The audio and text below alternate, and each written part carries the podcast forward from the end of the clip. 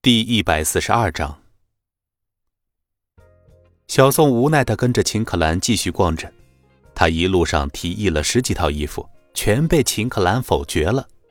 正当他要欲哭无泪哄骗秦可兰说他就适合小西服领的时候，就看到秦可兰拿着一套青蓝色的束腰长裙在身前打量。呀，秦总，这套长裙和您真的很配。小宋惊喜的说道。小宋说的是真的，秦可兰身材高挑，束腰长裙更能凸显出她凹凸有致的身段，而青蓝色更好的中和了她冷冰冰的气质，使整个人显得文雅柔和。秦总，您赶紧去试试吧。小宋迫不及待想要看到秦可兰穿上衣服后的效果。爱美之心，人皆有之，男人爱看漂亮的女人，女人更爱看漂亮的女人。秦可兰很少穿裙子，即使是穿，也是参加商务宴会的时候穿黑色 V 领礼服，哪里穿过这种寻常小女人的服装呢？秦可兰羞涩的从试衣间出来，看着小宋，忐忑的问道：“怎么样？哇，秦总，您真的是太美了，这条裙子和您太配了，我要是个男人，肯定会爱上你。”小宋惊喜的说。秦可兰白皙的皮肤在青蓝色的衬托下更加的靓丽动人，而束腰长裙最大的优势就是将女性身段的所有优势特点都显露出来，该凸的地方凸，该凹的地方凹。小宋再次赞叹道：“秦总，这件衣服简直就是为您量身打造的，不会显得太严肃了吗？怎么会严肃呢，秦总？”您现在是我见过最平易近人的模样了。秦可兰觉得自己以前真的是太严肃了。挑选完衣服，秦可兰让小宋回公司，而他自己则是驱车到中心医院，买了个果篮，站在特护病房的门口。秦可兰紧张的手心都出汗了，好几次想要举起手敲门，可是都又缩了回来。闺女，你找谁呀？秦可兰正在犹豫的时候，突然从身后传来一个女人的声音。秦可兰转身看着眼前的女人，手里提着一个暖水壶，眉眼间和孙离有几分相像，说话的时候不由得有些紧张。啊，阿姨，我我来看人。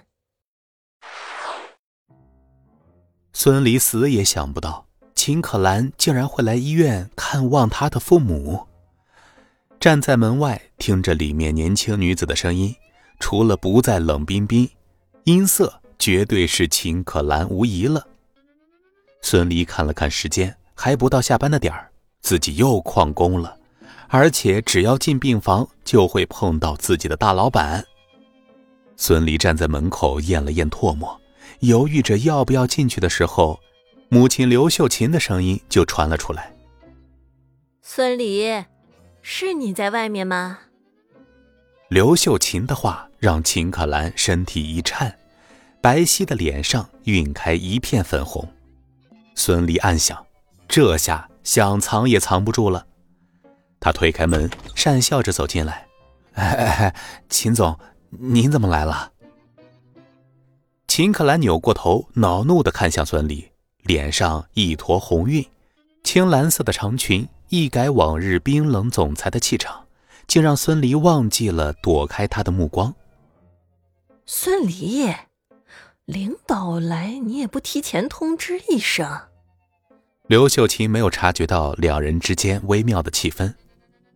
啊，娘，我也不知道这个，呃，秦总就是这么体贴下属，您不用害怕啊。孙离讪笑着。秦可兰瞪了孙俪一眼，而后起身说道：“大叔，阿姨，既然孙俪来了，那我就先回去了。这么快就走啊？阿姨还想和你再说说话呢。”刘秀琴握着秦可兰的手，依依不舍的说道：“阿姨，我先回去了，改天再来看您和大叔。”秦可兰和孙离刚出房间。就听到里面传来刘秀琴和孙山的对话。哎，咱儿子这老板真好，人也好看。咱儿子给人家打工啊，真是上辈子修了福分嘞。秦可兰嘴角微微上扬，心头竟然有丝丝的得意和小庆幸。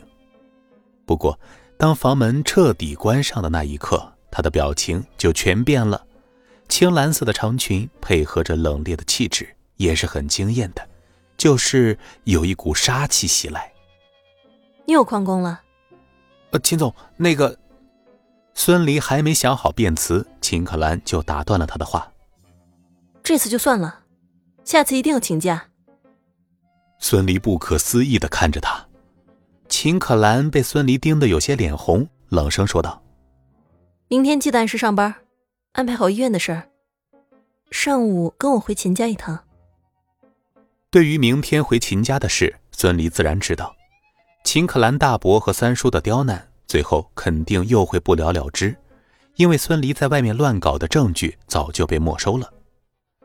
看着秦可兰的背影，孙离暗自摇了摇头。对于刚才所见到的秦可兰，心中隐隐有些不真实的感觉。回到病房，果然父母还在谈论着秦可兰。兰兰要是能做咱儿媳妇就好了。孙离不知道母亲怎么就和秦可兰那么亲昵了。人家那么漂亮，又是大老板，哪里能看上咱家呀？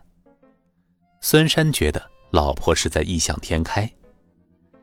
听着父母的话，孙离的嘴角抽了抽。要是让他们知道秦可兰不仅是自己的女朋友，而且还和自己同住在一个屋檐下，不知道会怎么想。嗯，我看还是圆圆好。性格好，长相也不错，护士配保安正合适。刘秀琴笑呵呵的说道：“孙离真不知道母亲哪来的自信。你是不知道方圆是中心医院院长的女儿。如果知道了的话，老两口肯定会认为这两个好闺女，自己儿子都配不上。”本集播讲完毕。感谢您的收听。